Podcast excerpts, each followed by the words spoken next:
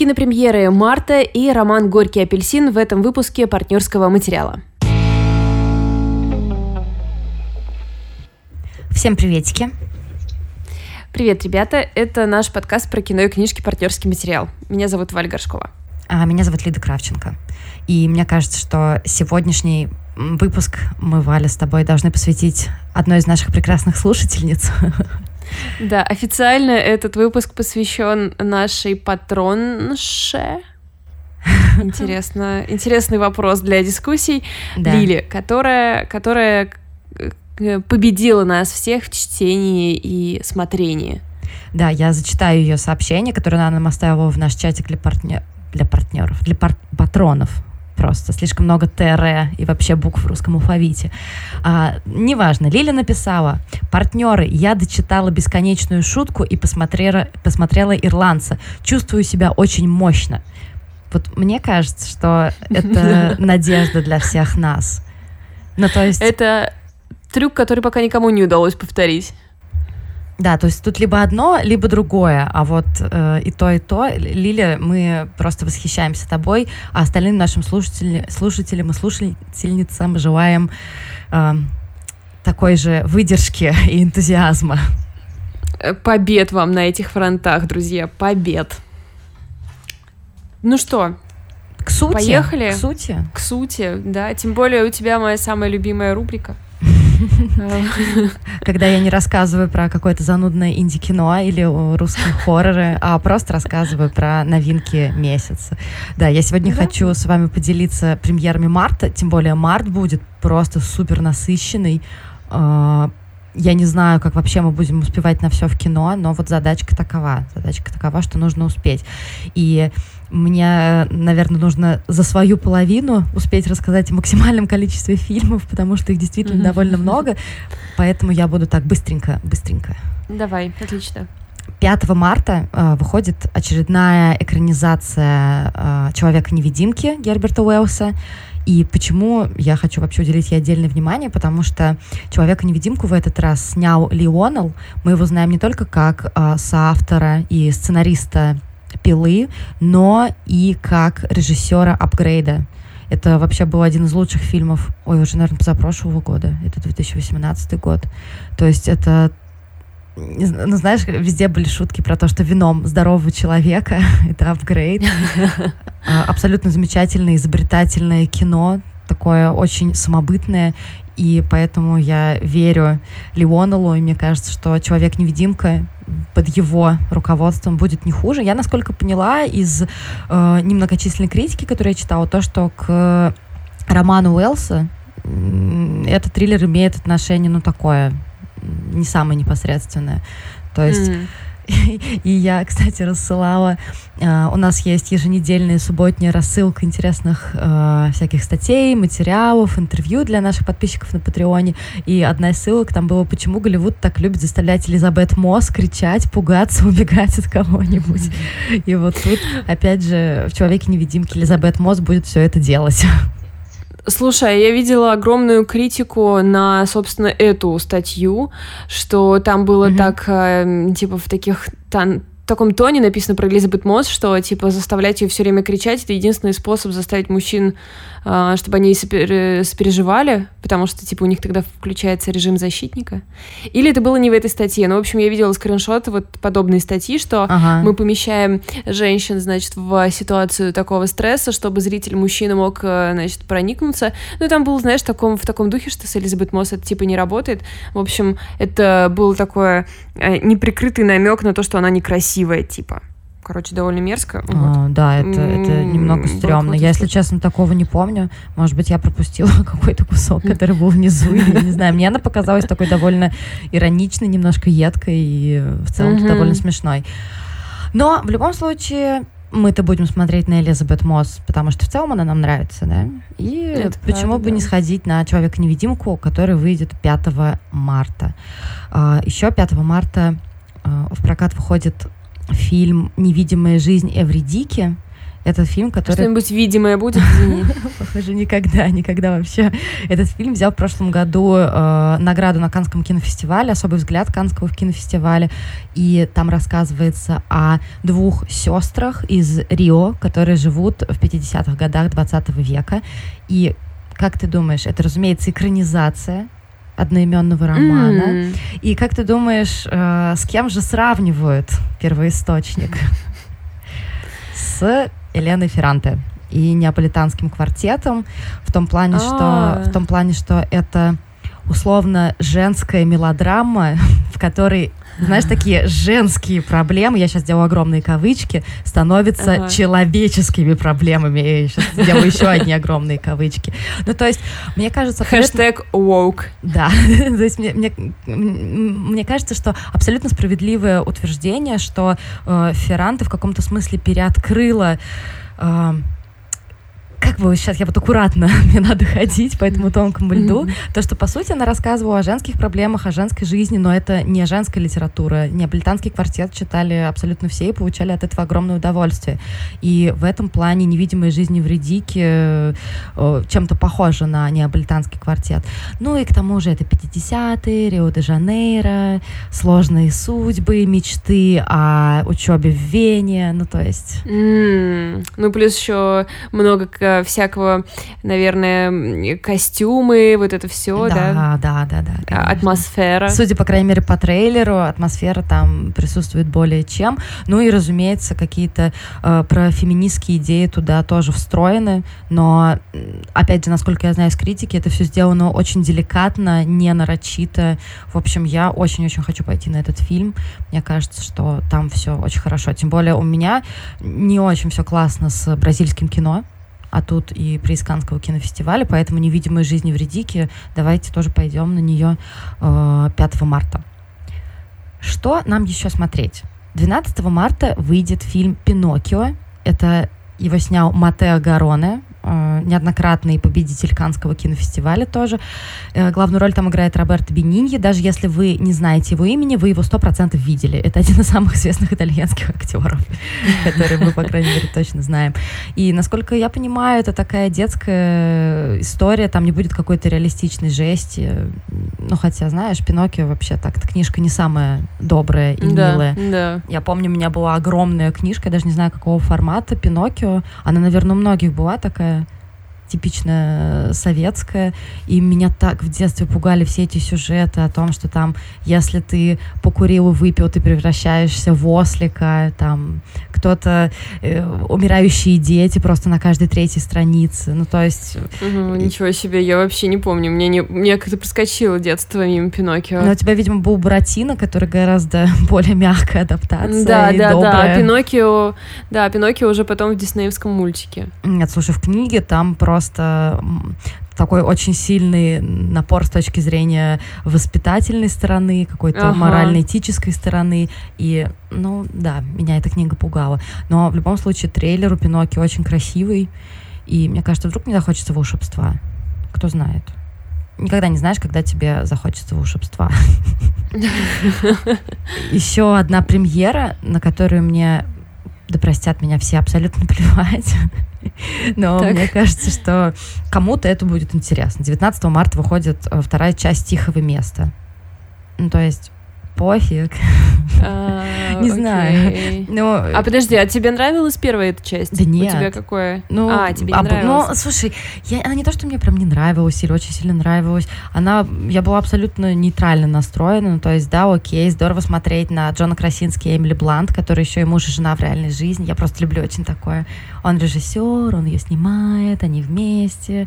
И мы понимаем, что... Начинаем представлять себе, как они работали на съемочной площадке. Ну, вот что-то такое. Но сам фильм, если кто-то вдруг совсем не знает, что это такое, это э, история о мире, в котором невозможно разговаривать. То есть мир захватили некие твари, которые слепые, если я ничего не путаю, но они реагируют на звук, и если ты там что-нибудь громко скажешь или пошумишь, тебя тотчас же утащат и сожрут. И вот выходит вторая часть в той же вселенной. Я на самом деле уверена, что многие сиквел ждут, многим это будет интересно, но просто вот мне, не знаю, вообще Ну, понятно. пофиг. совершенно. Да. Но фильм, на который мне не пофиг, который так. тоже выйдет 19 марта, это «Тайная жизнь Терренса Малика», который тоже был отмечен на Канском кинофестивале. Я не знаю, просто решила вам посоветовать все фильмы, которые были на Канском кинофестивале, которые наконец-то вышли у нас в российском прокате.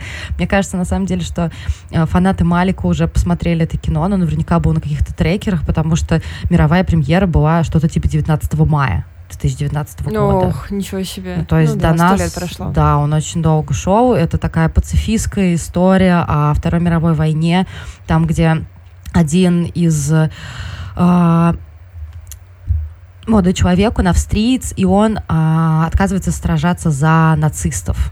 И, разумеется, он сталкивается с угрозой как дезертир, как изменщик и изменник, наверное. У изменщика какая-то такая коннотация немножко.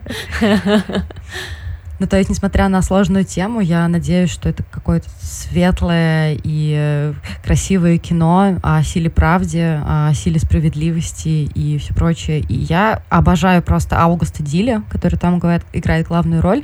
Вы все его наверняка видели в «Бесславных ублюдках». Он там играл, а. э, как бы это сказать, офицера который разоблачил э, героя Майкла Фасбендера в этой сцене в подвальном баре, когда он показывал неправильно три пальца не так, как показывают немцы. У Аугуста Диля, а, да? Да, пожалуйста. Офигеть пожалуйста. просто в как... Спасибо. А, офигеть, насколько подробно ты помнишь «Бесславных ублюдков». Да, это одно из моих, один из моих любимых фильмов вообще, поэтому... Да, я его очень подробно помню. Ну, то есть, э, наверное, мой все-таки самый любимый фильм Тарантино, да простит меня убить Билла. Очень его люблю. И надо сказать, что у Аугуста Дили есть брат, которого зовут Якоб Диль, и которого я тоже обожаю. Это просто какие-то чудо-братья, абсолютные умницы, очень талантливые, красавцы. И а, Якоба Дили я, кстати, первый раз увидела совсем недавно в фильме «Милый Ханс, дорогой Петр» нашего э, российского режиссера Миндадзе. Он там тоже играл главную роль, и там тоже события происходили во, Второй мировой войне, во время Второй мировой войны, ну, точнее, в преддверии ее. Но вообще, мне кажется, что участь таких, знаешь, немецких актеров с, простите меня, арийской внешностью. Это вечно играть либо нацистов, либо тех, кто противостоит нацистам и так далее, и ну так далее. Но тут ничего с этим не сделаешь. Поэтому «Тайная жизнь» 19 марта. Если вы ничего про этот фильм не знаете, я очень советую что-нибудь почитать, посмотреть трейлер, как-то вообще вдохновиться. Я думаю, что будет, я думаю, что будет красиво, несмотря на то, что хронометраж 2.54. Хорошо. 174 минуты. Ну, жизнь длинная, понимаете? Можно потратить три часа на Терренса Малика. Три блюда с собой в кинотеатр. Да-да-да. Смену белья. А, нужно... Я помню, когда вышли последние «Мстители», то, по-моему, на Виодже была статья, в какие моменты можно выходить в туалет. Да. Вот тут тоже что-нибудь такое пригодится. Так, ну, я еще вообще-то не закончила. И ну, хочу, хочу вам сказать, что 26 марта выйдет Мулан. Ах, Тишина эм, такая, да? Должны ли мы обойти ее тишиной или должны ли мы немного повозмущаться? Ты вообще пойдешь? Ты как бы да, намерена э, посмотреть э, да. страху в глаза? Да, я хочу посмотреть на самом деле и я почитала вот перед нашей с тобой записью, я почитала о том, что вообще планируется это за фильм. И насколько я понимаю, что режиссерка Ники Кара пытается отходить от того, что это ремейк именно диснеевского мультфильма, как это было в случае, например, там с той же «Красавицей чудовище», «Аладдином», «Королем львом», где буквально, mm-hmm, mm-hmm. ну не покадрово, конечно, восстановлено, но такие же костюмы, такие же песни, э, сюжет плюс-минус одинаковый она, насколько я понимаю, хочет опираться именно на китайскую легенду о Мулан. Да. И, да. возможно, это неплохо, но давай я, пожалуй, расскажу, чего не будет в этом фильме. Хочешь? В отличие от мультфильма.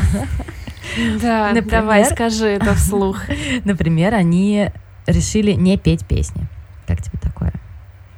Ники Каро говорила о том, что вообще-то никто не поет песни, когда идет на войну Ну, может быть, как? у нас, конечно... Подожди-ка, в смысле? Ну, может, у нас, конечно, какая-то другая культура, я не знаю, но мне кажется, что, например, в русской культуре заложено как раз петь все эти военные фронтовые песни, и вообще в целом, да. мне кажется, что песнопение — это такое для поднятия духа, поэтому, ну, я не знаю, на что она рассчитывала. Не, ну, может быть, конечно, американские военные сейчас в Ираке, там, в Афганистане ничего не поют, но, но это же история про Мулан и про Японию. Ну, ладно, чем мы с тобой сейчас да, мы можем, мы можем Может, она погуглила. Да. можем рассуждать долго.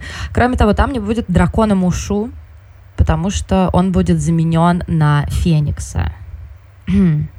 Ну, то есть, в смысле, понимаешь? то есть там будет магическое понимаешь? существо, но это не будет дракон да, Мушу. Да, что самое странное. То есть сначала, когда я читала э, все ее интервью, где она говорила, что она хочет делать упор именно на реализм, на э, такую военную историю, на женщин, на э, фигуру женщины посреди боевых действий, на ее значимость и так далее, я думала, ну ладно, окей, ну, может быть, это будет круто. Потом я узнала, ну хорошо, потом я узнала, что не будет песни, немножко расстроилась. Потом я узнала о том, что не будет Мушу, но при этом будет Феникс. Ну, то есть, понимаешь, фэнтезийная часть там остается. Потом я узнала, что главным антагонистом будет ведьма. Понимаешь, ведьма. Чего? Ведьма. Это вообще не как? Вой... Не воины другие? Не военачальник гунов, как это было в мультике Шанью, который не обладал никакими э, сверхъестественными способностями, кроме способности очень высоко прыгать. Или что он там, прыгать, бегать и пугать всех своими гистребинными глазами. Это будет натуральная ведьма. Ну вот, например, okay. на Кинопоиске написано следующее. Такое решение было принято, чтобы максимально приблизить фильм к «Усе». Или «Усё», наверное, «Усё» все-таки. Э, нам поясняют, что «Усё» — это жанр кино и литературы о приключениях в Древнем Китае с упором на демонстрацию боевых искусств и зачастую с элементами фэнтези. Окей. Просто перейди к следующему пункту, которого, по которому мы хотим погореть, чего еще не будет в «Мулан».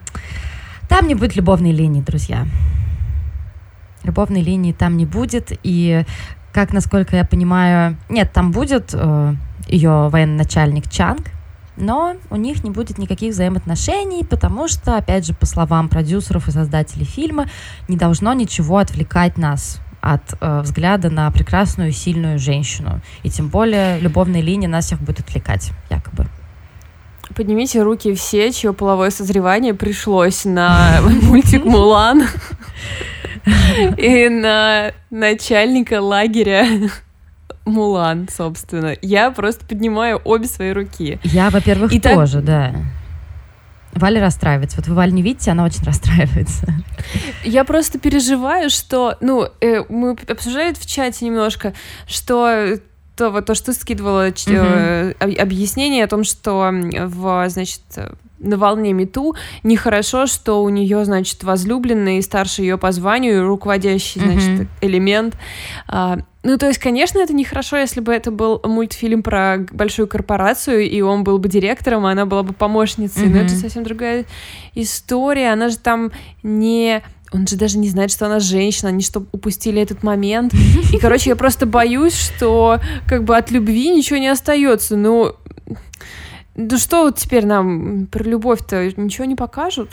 Все? Вообще, э, в мультике любовная линия была для меня супер второстепенной. Она была прекрасной, она была очень хорошей, и мне нравилось развитие их отношений, то есть то, как Чанг сначала отказывался принимать ее из-за своего долга, потому что она обманула его, ее ей же, если кто-то совсем в танке, она переоделась мужчиной и пошла воевать вместо своего отца, и ей грозила смертная казнь.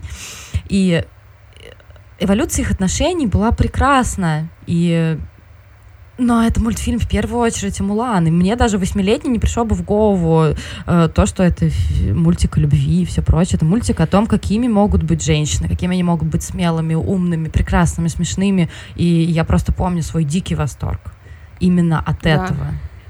Да, да. И согласись, она вся любовная линия, она настолько невинная, что в принципе ну, не очевидно, что она там даже как-то и есть, ну, до определенного момента. Да. То есть, как бы, Мулан в него стреляет глазками, но как бы Это окей? такое. Да? Да. Мы же видели его торс, так что... Вот. А просто как бы оно все заканчивается так, такой, как бы, а потом они поженились и жили долго и счастливо, типа, да, как бы приляпаны немножко сбоку, потому что изначально действительно история про, э, и, про Мулан и про то, что она руководствуется какими-то своими понятиями доблести, там, чести и справедливости, и уж точно она о своем парне не думала, не принимая никакой из этих решений. Так что я, короче, не согласна с тем, что Мету должен растоптать мои романтические детские фантазии.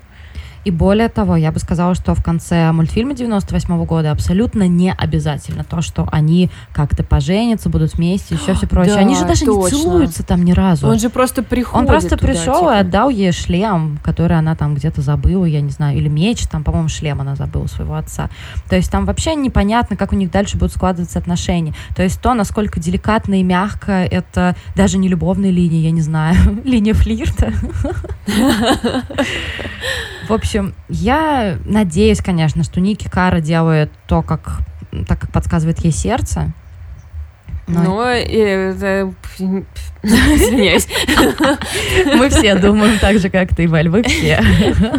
В смысле, мало ли что и сердце подсказывает. Как насчет наших сердец? Ох, ладно. Я, конечно, понимаю, что мы с тобой вообще не смотрели, а да, устроили да. тут такое, ну... Я просто, я просто хочу сказать о том, что я бы надеялась, я реально и сейчас надеюсь на то, что это будет э, хорошее, очень жесткое кино, ну, в рамках 12+, насколько это может быть, и действительно реалистичное, насколько оно может быть реалистичной с «Говорящим Фениксом» и «Ведьмой». В общем, я желаю этому проекту удачи. Я обязательно пойду смотреть, но у меня нет никаких э, иллюзий. Потому что после всех вот этих ремейков, которые я перечислила, я не знаю ни одного хорошего диснеевского ремейка. Ни одного. Вот если вы знаете, если вы знаете, напишите, пожалуйста, в комментарии. Вот в ну, Инстаграм ну, к нам я придите, согласна. в Контакт, поспорьте с нами, скажите, вот вообще ли ты не шаришь, и Король Лев топчик. Я, я готова это обсуждать. Мы, конечно, такие обиженные дети, я просто угораю с нас. Это типа, правда. Пересняли короля льва. Вообще святое. Ой. Нам 30 лет, давай двигаться дальше. Я не готова. Я не готова. Я вот тебе говорю сейчас и повторю через год. Я не готова. Еще один фильм, на который тоже я обязательно пойду, это фильм под названием «Фея». Его сняла Анна Меликян. И Анна Меликян как вам такое? Очень хорошая женщина, потому что она сняла «Звезду», потому что она сняла прекраснейшую «Русалку», которую я просто обожаю, она сняла «Про любовь» и очень другие многие хорошие фильмы. Мне не очень нравится Константин Хабенский, который играет там главную роль. Уж простите меня, конечно. Но тут тоже я могу только высказать надежды, то, что у нас будет на одно российское хорошее кино больше. И, кстати, про хорошее российское кино с 26 марта еще и выходит э, дебютный фильм Григория Добрыгина, который называется «Шина 667». Наверное, «Шина» это читается, или «Шена» я не знаю. Э, Григорий Добрыгин, мне кажется, я про него уже рассказывала. Это актер, которого вы могли видеть в «Как я провел этим летом». По-моему, я уделяла этому фильму внимание, когда говорила про 2010 да, да. год. А, это был в спешле. Ну, тем а, не точно. менее, да. И еще он э, для меня примечателен тем, что он снял короткометражку с э, Уильямом Дефо, который называется «Щель» про щели в зубах у Уильяма Дефо. вот такое вот, вот такое краткое описание Григория Добрыгина. Я Никогда мог... не буду смотреть эту короткометражку, просто чтобы она осталась в моем сознании таким странным объектом. Не хочу знать, что там на самом деле и какие там детали. Конечно, я могла бы еще добавить, что Григорий Добрыгин известен тем, что встречается с моей любимой Мусита Тибадзе, но они уже разошлись, поэтому колонка сплетен партнерского материала Прикрылась. Да, она прикрылась, прикрылась. И последнее. Фильм, за который я абсолютно не ручаюсь. Это такой вот маленький бонус. Э, фильм, который тоже выйдет 26 марта, и он называется «Каракос». Или в русском прокате, скорее всего, он выйдет как страшные истории для рассказа у костра. Это хоррор, хоррор, казахско-украинский хоррор. И как бы на этом все. И это история, страшная история, которая рассказывает в ночном лесу у костра. И я на него обязательно пойду. И, скорее всего, это не очень, не очень хорошее кино. Но если оно окажется хорошим, просто я скажу, я говорила, я верила, я верила в этих ребят. И наконец-то, наконец-то. Это даже не русский хоррор, Валь. Это казахско-украинский да. хоррор. Я двигаюсь международная, дальше. Международная повестка, да. А, я Мне просто такое ощущение, что по из всей твоей, ну, из всего твоего списка ты как будто бы этот ждешь больше всего. Типа много хороших фильмов, но я хочу вот эту дичь. Ну, нет, нет, я жду фильм Григория Добрыгина и эту дичь. И, конечно, еще Мулан. Я, наверное, сделаю э, еще подборку в Инстаграме, но там вот только 10 картинок умещаются. Можно как-то вот сказать руководству Инстаграма, чтобы они что-то придумали с этим? Это просто возмутительно. Валь, разберись, пожалуйста, ладно? Все, я уже пишу. На этом все. Блин, это напомнило мне, извини, это напомнило мне историю, которая, возможно, самое безопасное место рассказать, которое это здесь, потому что ее главный герой точно никогда ее не услышит именно так. в подкасте. А, я работаю с одним взрослым коллегой и помогаю ему в соцсетях. И однажды мне позвонил, сказал, Валь, вы не могли бы написать куда-то в Facebook? Мне уже две недели никто не добавляет в друзья. Наверное, что-то сломалось. Типа в руководство. Блин, слушай, подожди, так мы с тобой дурочки, мы все время жалуемся на то, что у нас э, не так много подписчиков, и мы не так популярны, нам просто надо в Инстаграм написать. Может быть, просто да, с нашей да, страницы да, что-то не то. В общем, я, сбой. Я, я на этом заканчиваю. Надеюсь, что у вас будет классный киномарт. И, пожалуйста, напишите э, в комментариях, либо в Инстаграме, либо ВКонтакте, где вы там нас слушаете, где вы с нами общаетесь, э, на какие фильмы вы точно хотите сходить, потому что я что-то упустила просто из-за того, что у нас ограниченное, ограниченное время подкаста. Давайте это все дело обсудим. Ограниченное время подкаста только нашими э, жизнями. Нашими жизнями, да, реальными? Ну, реальная жизнь, что это? Что это? Загадка. Что делать книжному блогеру, книжному подкастеру, если книгу, которую он собирался обозревать в своем выпуске, э, порекомендовали в предыдущем выпуске книжного базара? Это типа как... Э, э, даже не знаю. Валь... Ну, типа это становится бессмысленным. Все послушали этот выпуск, но... Э, знаешь, что я могу? Знаешь, моя любимая бабушка всегда мне говорит замечательную фразу. Она мне говорит, не тушуйся это вообще мое самое любимое, это мое кредо. Вот я тебе то же самое могу сказать. Да, ну, в общем, скорее всего, те из вас, кого заинтересовало великолепное описание книги «Горький апельсин» от Анастасии Завозовой, уже прочли ее. Для тех из вас, кто этого еще не сделал, я сейчас повторю пройденное. А, ну ладно, на самом деле, а, к делу Клэр Фуллер написала эту книгу «Горький апельсин», вышла в издательстве «Синбад» в конце года в переводе Алексея Капанадзе. Это вроде как триллер mm-hmm. типа. Ну, по крайней мере, во всех отзывах э, говорится, что это триллер, но я бы, в общем, друзья мои, на это не рассчитывала. Это какая-то готика, вашем да? месте. Это нет, это 70% романа — это фильм «Хороший год». Блин. Помнишь? Я не люблю фильм где... «Хороший год». Там же Рассел Кроу, да? Там про виноделов да, да, да. или там про Италию. Где Рассел Кроу получает в наследство дом в Италии, едет, чтобы цинично его продать, влюбляется, там Марион Ктер обдирает коленки, ну, в общем, что-то такое. Ну, то есть, конечно, это не вот «Хороший год», но прям веет этим.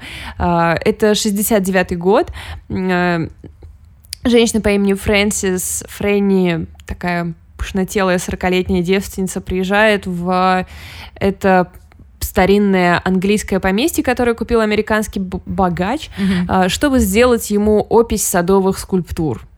Ну, то есть, очевидно, что он богат, если он платит человеку за опись садовых скульптур. Просто я бы хотела и... работать человеком, который описывает э, садовые скульптуры. Скажи, да. Вот 70% да, книги круто. ты думаешь, что я бы хотела именно такую работу, потому что вот ты приезжаешь на лето в это древнее поместье. Оно, конечно, покоцанное войной и всем таким, но, в общем, довольно любопытное. Лазишь там по всяким комнатам, коридорам, саду, описываешь это все. Вот. И кроме нее там оказывается еще двое, пара, ну, можно сказать, супружеская пара. Эм, он, эм, Питер, описывает, в общем, тоже описывает дом для этого чувака, делает опись всего. Ну и жена при нем. она, оказывается, жена, ну, они, короче, такие все интересные, пьют вино, такие mm-hmm. расслабленные, откровенные. Те, какими мы хотели бы быть, да? Да-да-да, наша Фрэнни пробуждается ото сна, мечтает о лучшей жизни, вот. И, в общем, 70% книги, они, в общем, не выполняют свою работу, шатаются по, а, по парку, пьют вино, которое они там находят, а, рассказывают друг другу истории своей жизни, в общем, все такое немножко вроде как сумасшедший и в некоторой дымке. Вот, и триллер не начинается. А, вот. Потом последние 30% книги очень быстрое развитие событий, происходит всякая дичь и жесть, и все. Вот. Интересно, звучит интересно.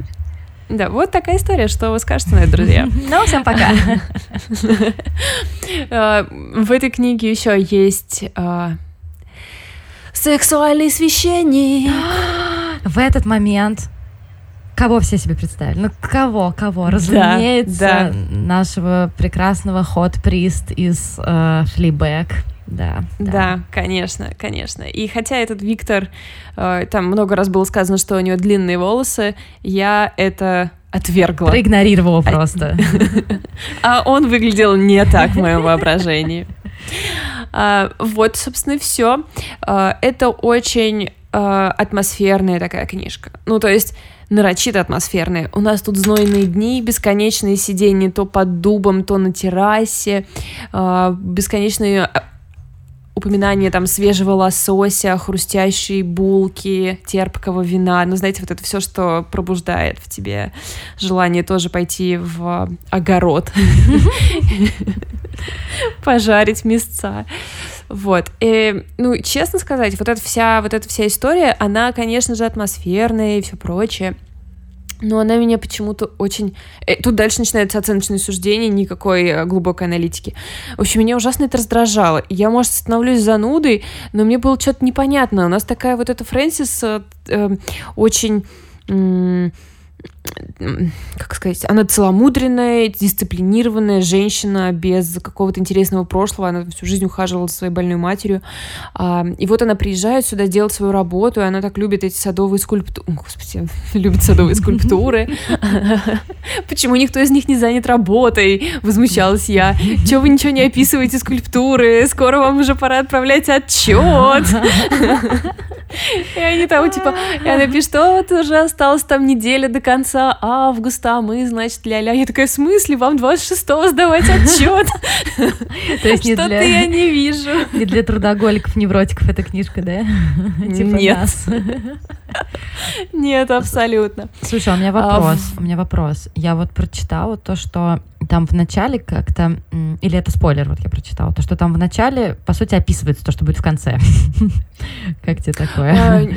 Нет, не совсем. Мы как бы видим, что главная героиня нам э, она находится, то есть она рассказывает нам эту историю 20 лет спустя, и она находится в очень плохом состоянии здоровья, типа uh-huh. мышцы у нее отказывают или что-то uh-huh, такое. Uh-huh. Вот, она не очень-то узнает людей вокруг себя, она в такой в иллюзиях каких-то вот э, находится. То есть мы понимаем с самого начала, что да, для нее все заканчивается плохо, но как именно плохо, э, мы узнаем только вот в финале. То есть все как-то не, не совсем то, чем кажется.